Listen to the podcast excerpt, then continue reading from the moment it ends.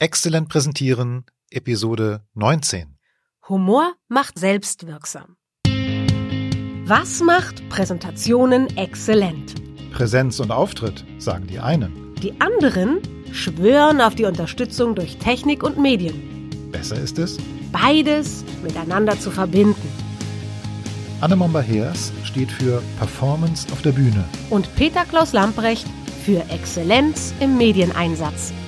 In diesem Podcast geht es darum, Wie Sie genauso exzellent präsentieren. wie sie beruflich performen. Humor macht also selbstwirksam. Hilft uns zu dissoziieren, also Abstand zu uns selber und unseren situativen Gefühlen zu bekommen. Und so können wir dann auch in schwierigen Situationen beim Vortrag gelassen reagieren. Neulich war Thomas Reinecke schon mal bei uns und mit dem haben wir da über Humor im Ernstfall gesprochen. Und da war noch was übrig geblieben. Thomas behauptet nämlich, Humor stärkt die Selbstwirksamkeit. Schön, dass du wieder da bist, Thomas. Ja, freue ich mich auch. Hallo. Okay, du hast beim letzten Mal ganz am Anfang in unserem Gespräch gesagt, äh, dass der Humor, also ne, da, da fiel das Wort Selbstwirksamkeit. Ich weiß nicht mehr genau in welchem Zusammenhang oder wie du darauf gekommen bist, aber was genau ist Selbstwirksamkeit? Ich weiß es, ich weiß es, weil sein Vortrag so heißt. Super. Komm, Ja. sag noch mal kurz den Preis. Ja. Dass die, die das hören, gleich wissen, den kriegst du nicht für einen Zehner. Nein, äh, äh, also in dem Zusammenhang, ähm, Selbstwirksamkeit ist die Kraft. So definiere ich es, oder so habe ich es gelesen, ist die Kraft, die jeder Mensch hat, um in diesem Leben selber etwas bewirken zu können. Um es mal ganz platt zu sagen. Also, um es mal abzugrenzen. Wenn Menschen alkoholabhängig sind, können sie bestimmte Dinge nicht mehr tun, weil sie brauchen einen Therapeuten, der ihnen zeigt, okay, an den und den Stellen hast du deine Sucht, sind deine Muster. Das heißt, die Regulation dieser Situation kann er nicht mehr machen.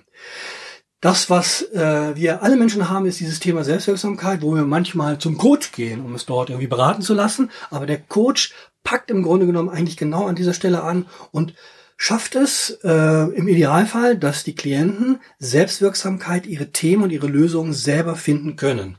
Natürlich mit Interventionen, mit Möglichkeiten, Analogien und alles, was man so im Coaching-Koffer hat, wenn man ausgebildeter Coach ist. Okay. Und, und, und was hat jetzt Humor mit Selbstwirksamkeit zu tun? Ähm, wenn wir ähm, bei all dem, was uns jeden Tag und jede Woche und jede, jeden Monat herausfordert, im Business oder im Privaten, das ist vollkommen egal, gibt es ähm, sehr viele Gründe, warum die Dinge, die von außen kommen, dazu führen, dass wir in einem emotionalen Modus sind und da drin bleiben. Das heißt, wenn uns etwas bedrückt, dann bedrückt es uns, wir sind schlecht drauf. So.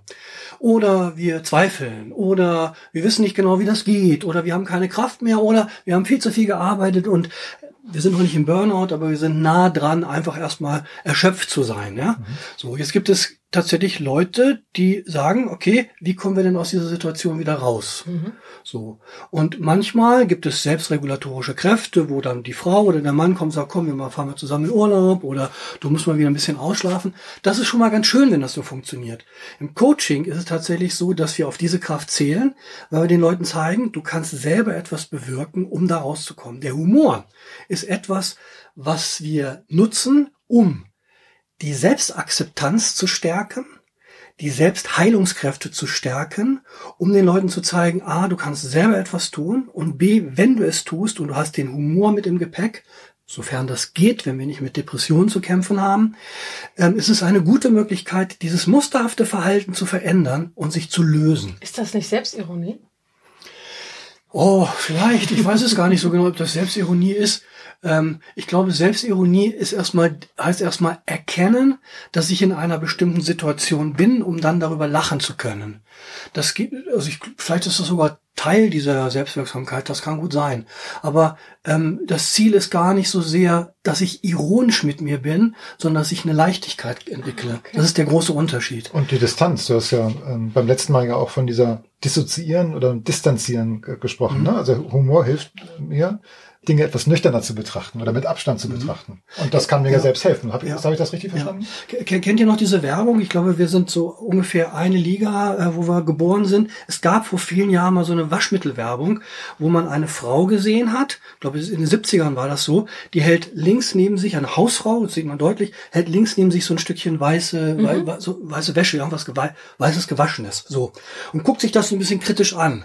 So, jetzt tritt sozusagen filmtechnisch gemacht der gleiche Körper der Frau, nur so ein bisschen heller scheinend, aus ihr raus, stellt sich daneben und sagt diesen Satz, das war so das Witzige, ne?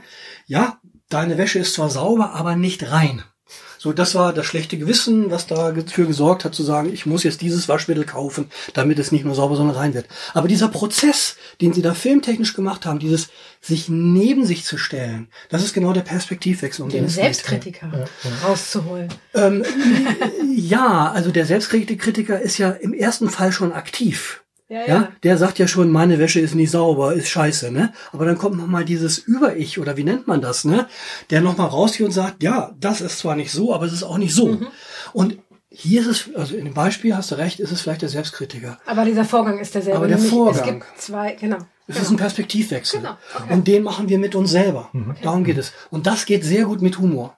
Und beim letzten Mal hattest du gesagt, dass du in Vorträgen, ähm, ne, dass es da beim Humor auch darum geht, ähm, oder dass man den besser hinkriegt, wenn man genau diese Dissoziierung hinkriegen kann. Mhm.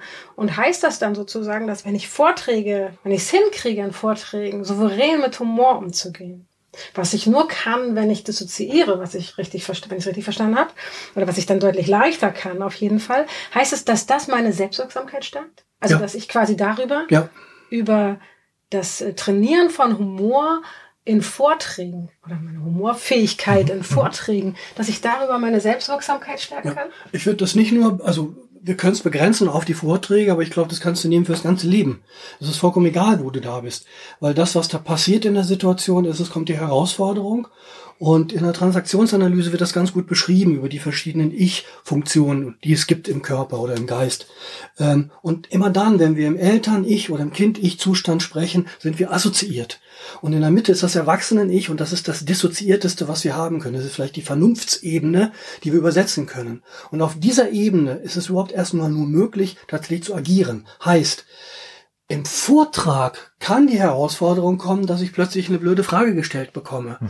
Oder dass äh, plötzlich, also ich habe es tatsächlich mhm. im Vortrag schon erlebt, da hat jemand einen Herzinfarkt bekommen. Was? Jetzt stehst du da vor in so einer ersten Reihe. Ich habe das gesehen und weil ich ja humorig bin, war ich kurz davor, äh, also der zuckte irgendwie und machte irgendwie so eine, der Oberkörper klappte so ein bisschen zusammen und ich dachte, der macht irgendwas in meine Richtung. Ich wollte schon was sagen, aber hatte das Gefühl, irgendwas stimmt hier nicht und ich habe nichts gemacht, bis ich realisiert habe, da sind ganz schnell Leute gekommen und der hat den Herzinfarkt. Das musste ich da abbrechen an der Stelle. Ne? Mhm. Ne? So, ist passiert. Äh, aber das sind natürlich Irritationen von außen. Ähm, Technik kann versagen, vollkommen normal. PowerPoint raucht mir ab oder äh, Leute fangen plötzlich an aufzustehen. Es gibt Ignoranten, die fangen an Zeitung zu lesen. Ja, all solche Sachen habe ich schon gesehen.